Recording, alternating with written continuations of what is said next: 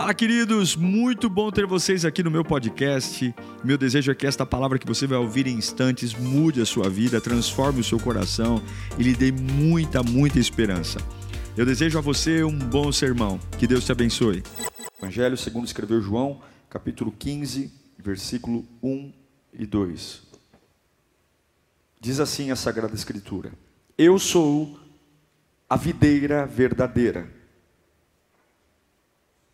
e meu pai é o agricultor.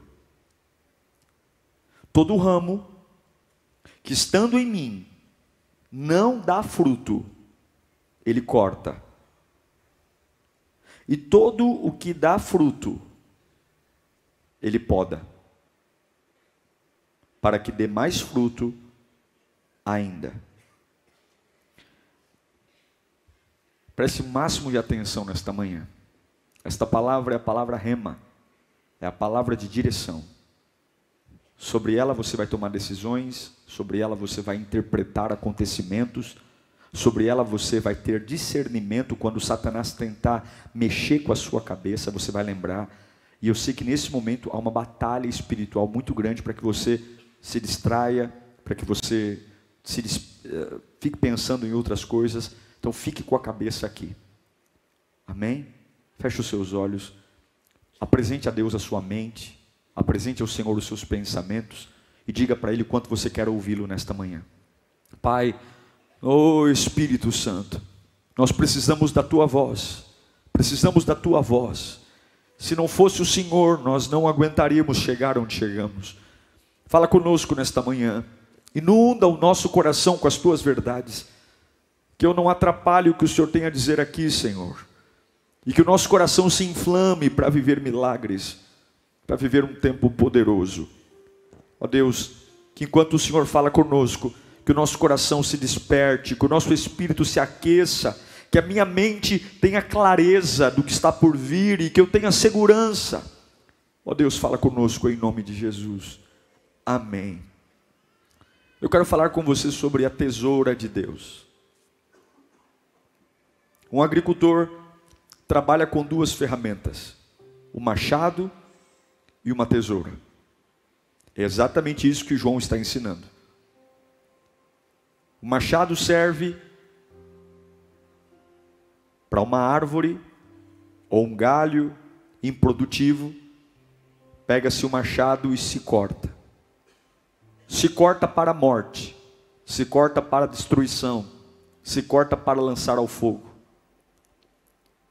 Mas quando o agricultor entende que um ramo que produziu bem, teve um bom desenvolvimento, mas ele está no limite, ele não tem mais para onde ir, então o agricultor não pega o machado, ele pega uma tesoura, e ele poda aquele ramo, com a ideia de que a partir daquele corte haverá um novo despertar de frutificação. O que Jesus está dizendo para nós é que há um tipo de dor que Deus nos submete exatamente porque a gente fez um bom trabalho. Há um tipo de flagelo que Deus permite porque eu fui bom, porque eu trabalhei direito, porque eu produzi, porque eu fui fiel, porque eu tive uma vida em santidade porque eu agora larguei o pecado e eu virei um servo de Deus piedoso. E por entender que eu posso chegar muito mais longe, diz a Bíblia, que aquele que dá fruto, ele poda, porque o agricultor entende que há um potencial para ser despertado, e essa dor se chama poda, é diferente do corte, poda visa crescimento. Corte significa fim. E qual é a decisão do agricultor? Ele olha, ele analisa, ele julga o ramo, ele observa e ele sabe a parte necessária que ele precisa mexer, tocar. Só que isso envolve dor. Isso envolve machucado. A dor da poda não tem a intenção de causar mal. A tesoura de Deus, ela foca no ramo em questão para que o futuro daquele ramo seja despertado, para que ele chegue num lugar que, se ele continuar organicamente, ele não vai encontrar nada. E o objetivo é que dê mais fruto, que Deus seja glorificado. Então, a poda é o compromisso que o agricultor tem com o futuro. Eu machuco você, porque no futuro eu quero que você seja melhor de quem você é hoje. É como se a poda fosse a mensagem que o agricultor dá dizendo o seguinte: eu me importo com você. E por me importar com você, eu vou te podar. Mas aqui tem uma, uma coisa que é difícil de entender. Porque para a árvore, e você é a árvore, para o ramo, e você é o ramo, a dor da poda e a dor do corte são muito semelhantes. A área técnica do agricultor de podar, de regularizar a quantidade de produção, e isso a gente entende com muita clareza quando a gente olha para a agricultura. Mas ela não tem jeito, você pode dar o nome que for, a tesoura vai tirar coisa. A tesoura vai permitir uma perda, uma diminuição de volume, de massa, de quantidade. E não importa se você é, percebe ou não, a dor é a mesma. A poda é de um camarada que faz um bom trabalho e sofre uma dor. O corte é de alguém que está largado e sofre uma dor por culpa da sua improdutividade. Porém, a tesoura vem para nos fazer forçar a viver o que eu não vou viver. E a minha pergunta é: quantas reclamações hoje a gente faz pelo simples fato de Deus estar comprometido com o nosso futuro e nos levando para algo diferente? Quantos choros hoje a gente faz em crises existenciais e dizer: Nossa, eu não encontro mais posição para dormir, meu Deus do céu, nada que me dá prazer, me dava prazer antes, me dá prazer agora, eu não sei entender, será que Deus não me ama? Será que Deus não tem planos para mim? Mas a Bíblia diz que quanto maior o sucesso do, do, do ramo no passado, mais o agricultor quer tirar satisfação quer que isso gere mais glória, e para isso ele corta. Corta. É como se o agricultor falasse: Olha, ramo, você fez tantas coisas lindas, mas eu não posso deixar você preso ao passado. Eu vou cortar você, para você gerar coisas maiores. Você foi um bom adorador, você foi um bom servo, você foi um bom um bom voluntário, você foi um bom pai, uma boa mãe. Eu te amo e porque eu te amo, eu vou diminuir você.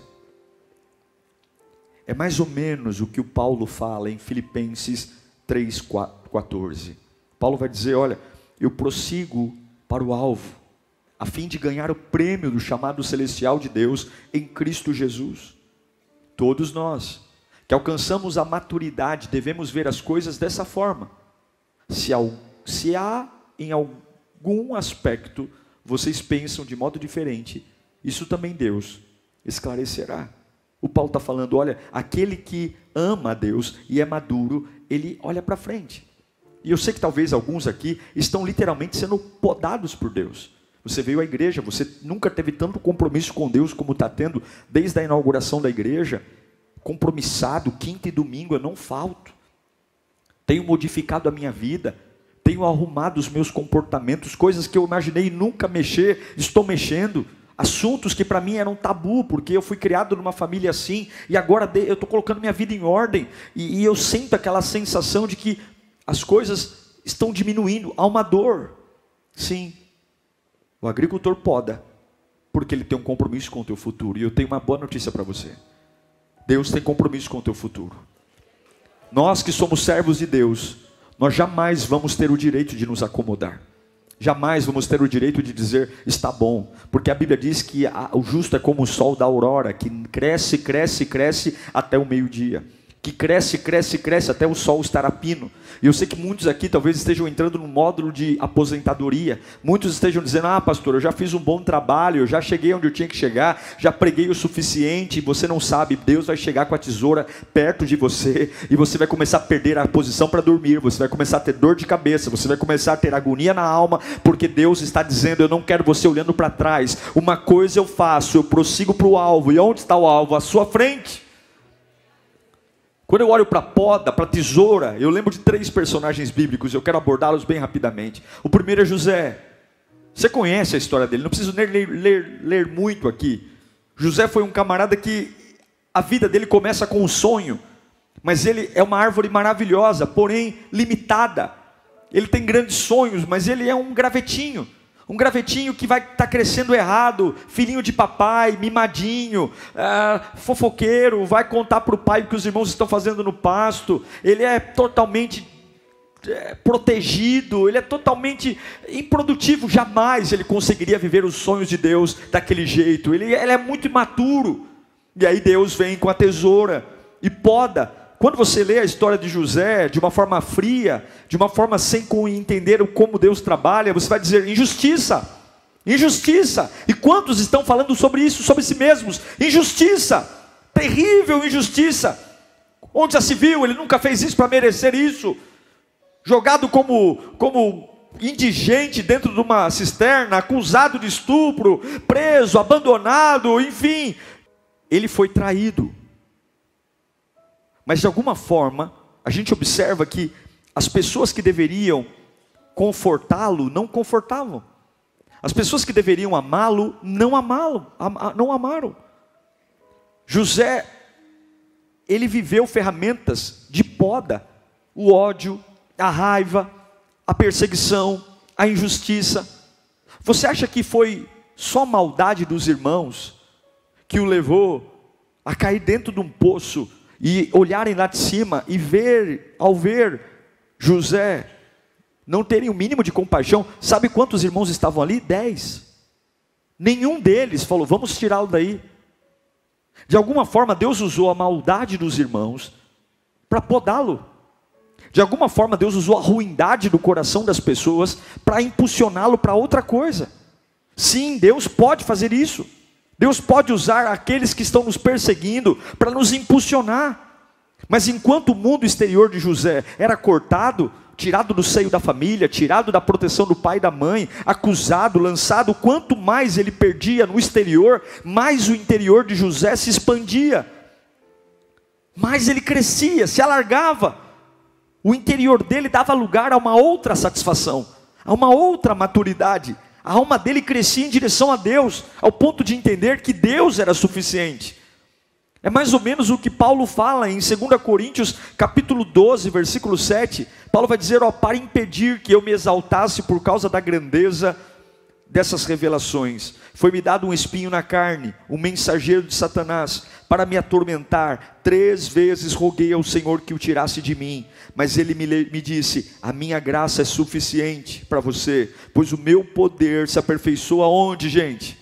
Na fraqueza, portanto eu me gloriarei ainda mais alegremente em minhas fraquezas, para que o poder de Cristo repouse em mim. Por isso, por amor de Cristo, regozijo-me nas fraquezas, nos insultos, nas necessidades, nas perseguições, nas angústias, porque quando sou fraco é que sou forte. O que, que Paulo está dizendo? Olha, eu entendo que tem algo grandioso em mim para ser despertado. Eu entendo que tem um ministério gigantesco. E para que eu não me vanglorie, para que eu não ache que é o meu dom, para que eu não ache que é a minha sabedoria, a tesoura de Deus está chegando. E eu, eu orei para Deus tirar o espinho da carne. Ele disse: Não vou tirar o espinho na carne. E eu sei que tem muitas pessoas aqui dizendo: Senhor, tira isso da minha vida para que eu te sirva. Tira isso da minha vida para que eu melhore. Tira isso da minha vida. Se o Senhor arrancar esse espinho, finalmente eu vou ser um voluntário voluntário, você é um servo, e Deus está dizendo: não, eu quero que você entenda que eu estou diminuindo você, porque eu tenho um compromisso com o teu futuro. O que eu enxergo para você, você ainda não viu, e você não está pronto, você não cabe no que eu tenho para você. Você pensa de um jeito errado, você fala de um jeito errado, você anda de um jeito errado, você é inocente, você é influenciado por todo mundo, todo mundo te engana, todo mundo te engambela, você é desmotivado, você não se compromete. Eu amo você, mas você não está pronto. Eu sonho os teus sonhos, mas você não está pronto. Então, por amar você, eu vou tesourar você. Por amar você, eu vou diminuir você. E aí você observa a vida de José e todo o processo que ele passa, é interessante perceber que Deus sempre o abençoou. E nada do que ele vive o marca psicologicamente. Você não vê em nenhum momento da história de José ele com crises emocionais, porque enquanto o exterior dele era agredido, internamente Deus forjava um homem habilitado. José estava voltado para aquilo que Deus queria. E eu acho lindo lá em Gênesis capítulo 50, no final do livro, quando o pai Jacó morre e os irmãos pensam assim: ah, o pai morreu, acho que o, o, Zé respeitava a gente por causa do pai, agora que o pai morreu, ele vai nos matar, porque nós fizemos muita maldade para ele. Mas olha a resposta de José em Gênesis 50, versículo 18. Depois vieram seus irmãos, prostraram-se diante dele e disseram: Aqui estamos somos teus escravos. José, porém, lhes disse: Não tenham medo. Ele não é mais o mesmo garoto. Ele não é mais aquele garotinho que fazia fofoca dos irmãos. Não tenham medo. Eu estaria, estaria eu no lugar de Deus? Vocês planejaram o mal contra mim, mas Deus o tornou em bem, para que hoje fosse preservada a vida de muitos. Por isso, não tenham, não tenham medo. Eu sustentarei vocês e seus filhos. E assim os tranquilizou e lhes falou. Como que ele falou? Havia ódio, havia raiva, havia sentimento de vingança? Não, ele falou com amor. Porque a poda, a tesoura de Deus na vida de José despertou maturidade, glória, ele amou como Cristo amou, ele perdoou como Cristo perdoou, sem antes mesmo de Jesus ter vindo. Eu não sei para que eu estou pregando aqui, mas você está reclamando tanto de uma fase que você deveria simplesmente deixar que esta fase te ensinasse alguma coisa. Quantos estão lutando contra a fase ao invés de aprender com a fase? Essa fase de escassez, essa fase de portas fechadas, essa fase de nada dar certo, essa fase de plantar e não nascer, essa fase de incompreensão, ao invés de você lutar contra ela e, e manter-se o mesmo, deixe que esta fase mexa no seu coração, amadureça a sua vida, porque a tesoura de Deus é o compromisso que o agricultor tem com o seu futuro, e muitos de nós não estamos prontos para aquilo que desejamos não estamos prontos para a família que desejamos, não estamos prontos para o relacionamento que desejamos. Muitos querem se casar tendo a cabeça de criança, outros querem ser empresários com a cabeça de infantil, de moleque gastão, protegido por pai e mãe. E Deus diz: Você tem feito um bom trabalho, mas tenha maturidade para entender que a tesoura e o machado são completamente diferentes. Muitas vezes a tesoura vai afastar pessoas da sua vida, a, pessoa, a, tesoura vai tirar pessoas que estavam com você por durante, durante muito tempo e agora vão embora, mas ela, a tesoura tem um compromisso com o seu futuro. Um outro personagem bíblico que foi tesourado por Deus foi Jó, você sabe disso. Jó era um homem íntegro, reto, justo, que se desviava do mal, e de repente a tesoura de Deus vem de uma forma poderosa. Os dez filhos de Jó morrem, todo o patrimônio de Jó é perdido, ele fica doente. A Bíblia diz que vertia pus da sua pele, ele se coçava com cacos de telha. A esposa de Jó diz para ele: Amaldiçoa teu Deus e morre. Você se parece com um desgraçado, você está totalmente desgraçado, você está totalmente perdido.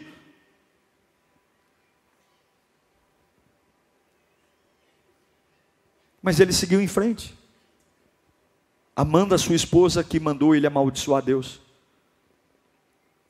amando os seus amigos que sentaram na frente dele durante sete dias e ficaram em silêncio, olhando para sua miséria e não expressaram uma palavra de consolo, e quando foram consolá-lo, apenas disseram: A culpa é sua,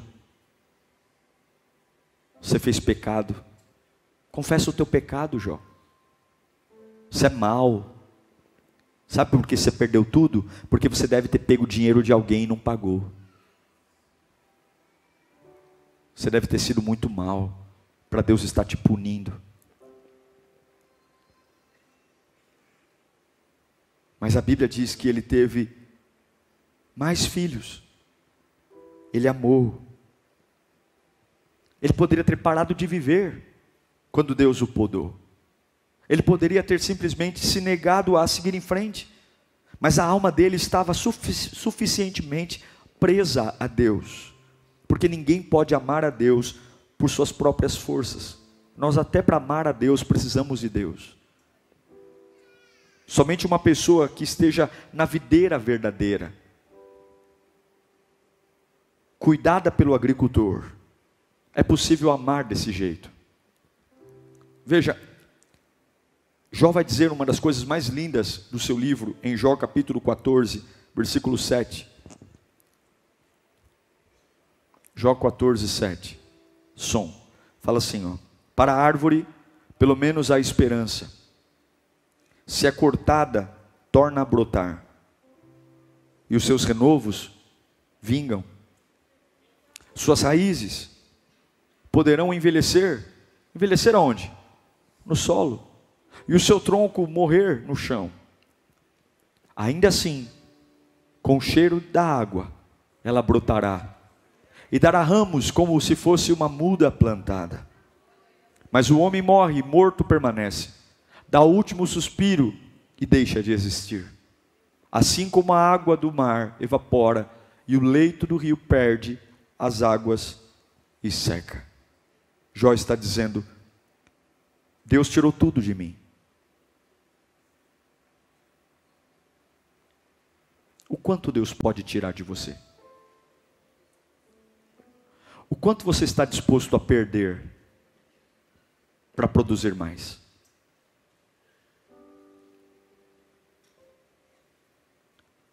O quanto você está disposto a ser tesourado por Deus para romper, para ter uma vida que você nunca imaginou ter, para chegar aonde você nunca imaginou chegar?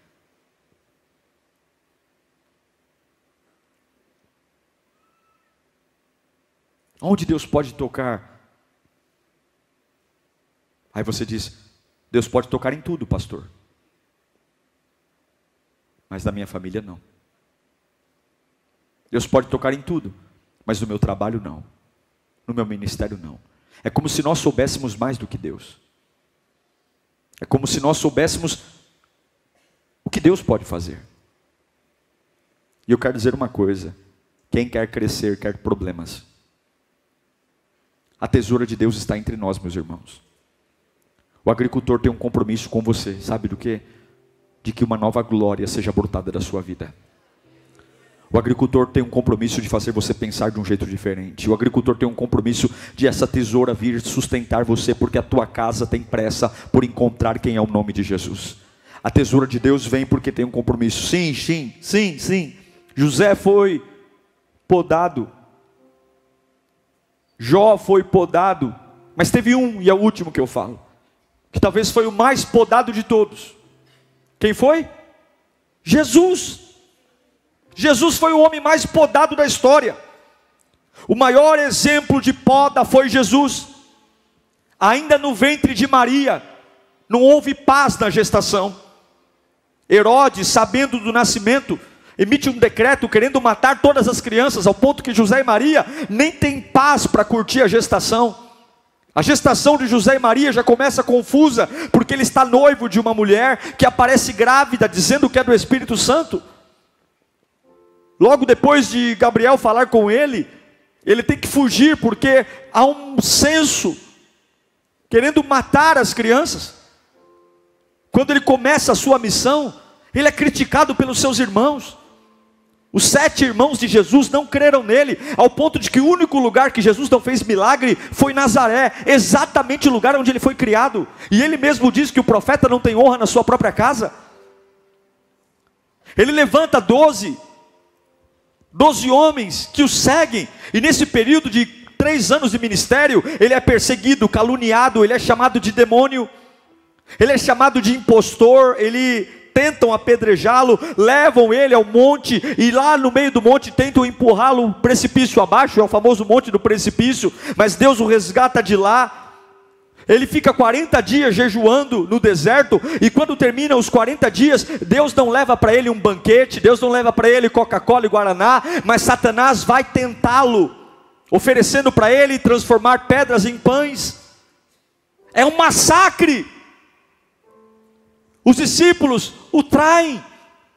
Pedro nega, Judas o trai, ele é interrogado, ele é esbofeteado, colocam um, pano em seu rosto, esmurram seu rosto e depois tiram o pano e perguntam para ele: quem foi que te bateu?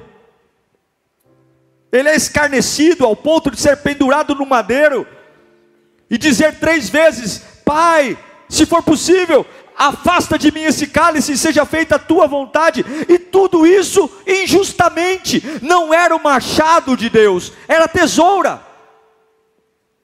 era tesoura, em tudo isso há o amor de Deus. Aí você diz, mas eu não entendo, por isso que servir a Deus não é uma questão de sentimento, Servir a Deus é uma questão de decisão, porque tem horas que você não vai sentir vontade de servi-lo, tem horas que você não vai ter paciência para esperar, tem horas que a sua cabeça vai dizer que Deus está te cortando, quando Ele está te empurrando para a melhor e maior fase de toda a tua vida. Você tem que ter paciência. Jesus era Deus, Deus, dono de toda honra, toda glória mas o pai estava o empurrando para uma glória que até então ele não conhecia, para uma glorificação que até então ele não teve. E o que o pai faz? O pai o corta. O pai o corta tanto, agora está voltando. O pai o corta tanto, que a Bíblia diz que ele diz: Eloi, Eloi, lama sabachthani. Deus meu, Deus meu, por que me abandonaste? Por quê? Porque o futuro que esperava depois da cruz incluía a minha vida, incluía a sua vida. Talvez um dos textos que define muito bem a poda de Jesus seja Hebreus capítulo 12, versículo 2. Tendo os olhos fitos em Jesus, autor e consumador da nossa fé, ele, pela alegria que lhe fora proposta, suportou a cruz, desprezando a vergonha, e assentou-se à direita do trono de Deus. Repita comigo: podados e frutíferos. Podados e frutíferos. A dor que leva à frutificação. A dor que leva a um novo nível. Eu sei que tem muita gente aqui que não aguenta mais sofrer. E diz assim, pastor, desculpa, mas essa palavra não quero. Eu vim aqui para ter alívio. Eu vim aqui para ter descanso. Se o senhor está falando para mim que Deus vai me permitir perder mais coisas do que eu já perdi, eu não quero mais. Eu prefiro ir para o mundo. Mas escute, Deus nunca deu um fardo maior do que você podia suportar. Deus nunca permitiu algo além das suas forças. Você que ouviu a pessoa errada. Você que ouviu a história errada. Você que deu valor para aquilo que não deveria. Deus ama você. E por amar você, Ele não vai desistir de você. E você não vai crescer torto. Você não vai crescer doente. Você não vai crescer abalado. Não vai. Não vai.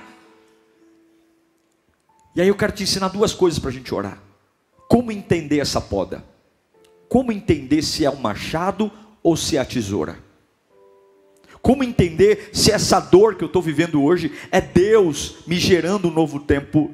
Toda poda, toda tesoura tem duas características. A primeira delas, ela não é acompanhada de explicações, apenas silêncio. É quando você está vivendo a sua vida e de repente alguma coisa fora da sua força some é uma pessoa que some, é uma porta que fecha. Você está fazendo o teu bom trabalho, você é um bom ramo, você faz um bom fruto, mas de repente alguma coisa some da sua vida, alguma coisa vai embora. E você fala, meu Deus, mas eu, eu, eu me cuido, meu Deus do céu, eu sou uma pessoa precavida, prevenido. Como é que pode? É um problema inesperado, porque a poda, ela não vem depois de, um, de uma tragédia. A poda vem exatamente porque você faz um bom trabalho. É exatamente porque você faz um bom trabalho. Então a poda não começa com um fracasso, a poda começa com uma perda depois de um bom trabalho. Então todos que estão aqui hoje dizendo, eu tenho servido a Deus, eu tenho buscado a Deus, eu tenho amado a Deus. Mas peraí, do nada, essa semana virou tudo de cabeça para baixo, do nada. Quem me ama me odeia, do nada a porta que estava para eu entrar fechou, do nada.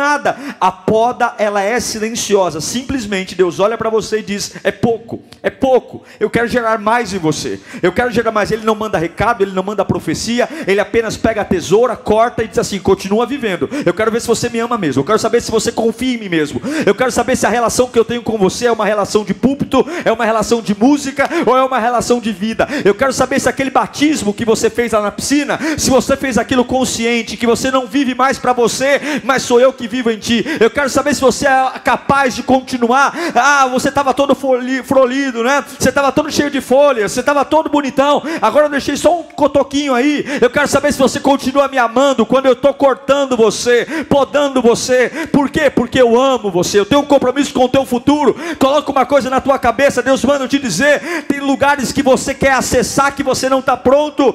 Tem ambientes que você quer visitar que a nossa mente ainda não nos permite. Deus está nos ajustando para aquilo que Ele preparou para nós. Se do nada tá, as coisas estão se movimentando, você não entendeu da glória, você não compreendeu da glória, você está perdendo coisas da glória, porque Deus tem compromisso com você. Deus tem, Deus tem. A segunda característica da poda, a primeira é que ela chega sem avisar. A segunda é que ela é acompanhada de uma paz que excede todo o entendimento. Eu não enlouqueço porque Deus está me podando. Eu não estou entendendo nada, eu estou perdendo coisas, mas eu, de alguma forma o meu interior tem paz. As pessoas julgam e dizem assim: Mas você não é o crente? Você não vai à igreja? Mas você não é o, o beato lá da igreja? Como é que pode você estar tá tanto tempo na casa de Deus e perder, perder? De alguma forma, o que Deus faz em nós expande o nosso ser. Então, eu estou ganhando menos, mas incrivelmente eu tenho uma paz. Eu sei que eu estou no caminho. O Espírito Santo não vai largar minha mão. O Espírito Santo não vai deixar eu enlouquecer. Eu sei que Deus está tratando pessoas aqui muito seriamente. E Deus manda eu te dizer: segura na minha mão. Você não vai enlouquecer. Você não vai quebrar. Segura na minha mão é seco, é estranho, é insano, chegou numa época que você não estava imaginando, veio de um jeito totalmente inesperado.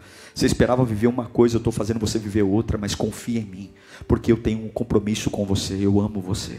Eu tenho um compromisso com a tua vida, eu tenho um compromisso com os teus sonhos, eu tenho um compromisso com o teu futuro. E é muito pouco tudo que você viu perto do que eu tenho para você, Abachuriandalabacar. É muito pouco, é muito pouco. Eu preciso, eu preciso causar essa dor, porque é muito pouco. Você está se acomodando a essa quantidade, é essa quantidade, mas a tesoura de Deus está vindo para liberar você para um novo nível. Esse nível de dor é administrado por mim, esse nível de dor é administrado pelos anjos. Eu sei até onde você aguenta, é por isso que você pode dormir em paz no meio da poda, é por isso que você pode descansar no meio da poda, porque eu sei quem você é. Eu te fiz, você está nas minhas mãos, eu sei quem você é. Eu sei, eu sei quem você é. Enquanto o corte enlouquece, a poda traz paz. Tem duas coisas importantes, eu quero encerrar falando isso para você. A Bíblia diz: seja a paz o juiz das decisões. E muitas vezes, todo mundo à nossa volta está nos apoiando para tomar uma decisão. Mas dentro da gente, a gente fala assim: eu não estou bem, eu estou angustiado. Segue aqui dentro. Ou o contrário é verdadeiro. Todo mundo à minha volta dizendo: não vai, não vai, não vai, não vai, não vai. E aqui dentro você sente uma paz.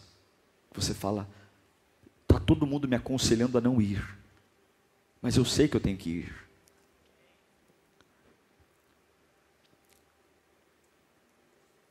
Você tem que ter uma cabeça convertida para entender que a dor do corte é muito parecida com a dor da poda. Mas a poda é silenciosa e a paz. Repita comigo: silenciosa e paz. Curve a sua cabeça. Feche os seus olhos.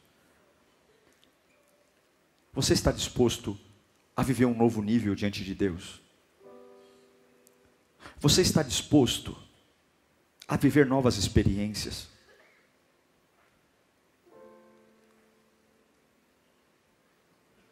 O, quanto, o quão satisfeito você está na presença de Deus? O quão acomodado você está? João, João 15 diz: E aquela que dá fruto, ele poda. Aquela que dá fruto, ele machuca, para dar mais fruto. Eu tenho compromisso com o teu futuro. Eu amo você. Não dei minha vida na cruz para você viver essa vida medíocre. Sim, você tem se esforçado. Eu tenho visto dedicação. Tenho visto você me adorando, buscando a minha face. Tenho visto você se entregando. Tenho visto, visto você se desdobrando. Eu tenho visto, mas meu filho, é muito pouco. É muito pouco.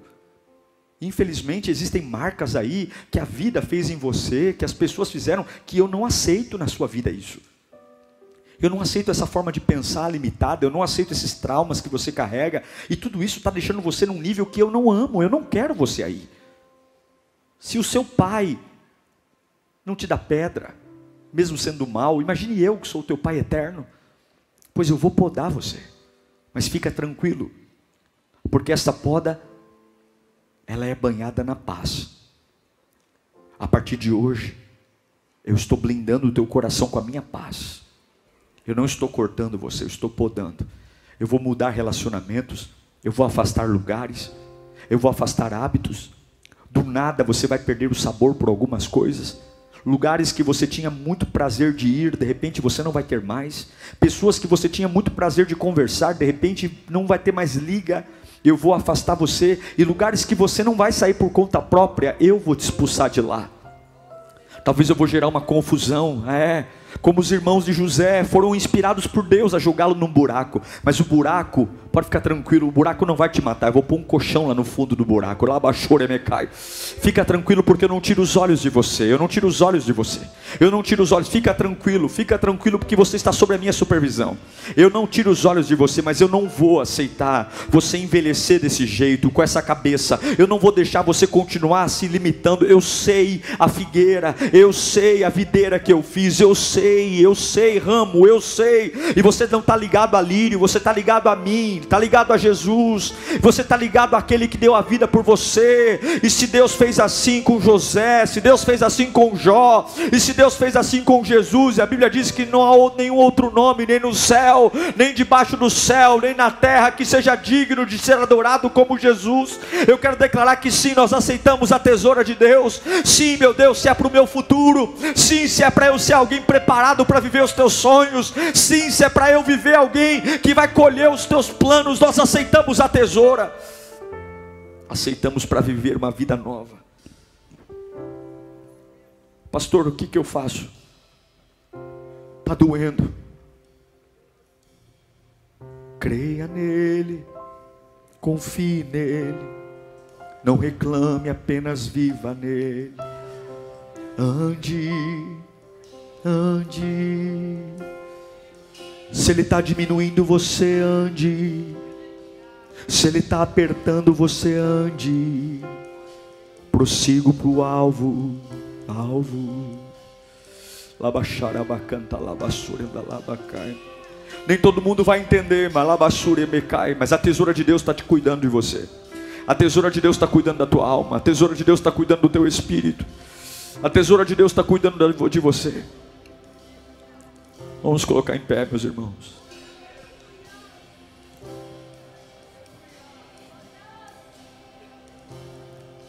Põe para mim de novo Gênesis 50, 20.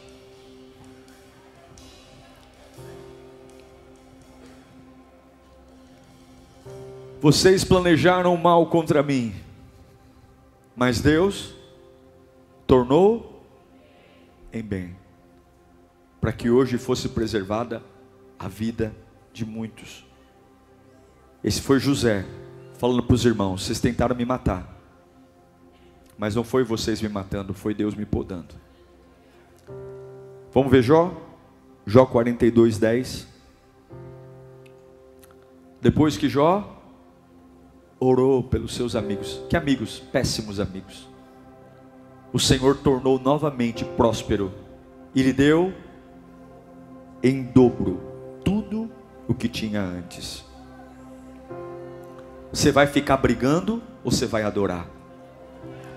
Você vai ficar caçando assunto ou você vai deixar Deus fazer o que tem que fazer? Você vai se entregar na mão do oleiro e deixar ele ajustar você para viver a vida que você tanto pede, ou você vai ficar brigando com Deus até quando? Aceita a tesoura de Deus. Aceita a tesoura de Deus. Deus está cortando você. Você não vai com essa cabeça para o governo do Egito. Deus está diminuindo você para que ele cresça. Eu não sei para que eu estou pregando aqui, mas Deus está dizendo: eu vou encostar você na parede, porque você não vai ser um ET, você não vai ser um mutante, você é meu filho, e eu vou arrancar até hoje você sobreviveu, a partir de agora você vai viver. Eu vou tirar de você essa dependência humana, eu vou tirar de você essa dependência de aprovação humana, essa cabeça que necessita de elogio. Eu vou mudar a sua cabeça, eu vou deixar as pessoas te traírem para você entender que não é homem que levanta você, sou eu que levanto. Eu vou deixar você ser demitido daquela empresa para você lembrar que quem pôs o pão na tua mesa nunca foi patrão. Eu sustento você desde o dia que você nasceu. Eu vou fazer alguns amigos te abandonarem para você entender que não é a palavra que sai da boca do homem que põe vida em você, mas é a palavra que sai da boca de Deus. Uau! Eu tenho certeza que Deus falou com você. Tenho certeza que depois desta palavra a sua vida não é mais a mesma. Peço que você também me acompanhe nas minhas redes sociais: Instagram, Facebook YouTube. Me siga em Diego Menin. Que Deus te abençoe.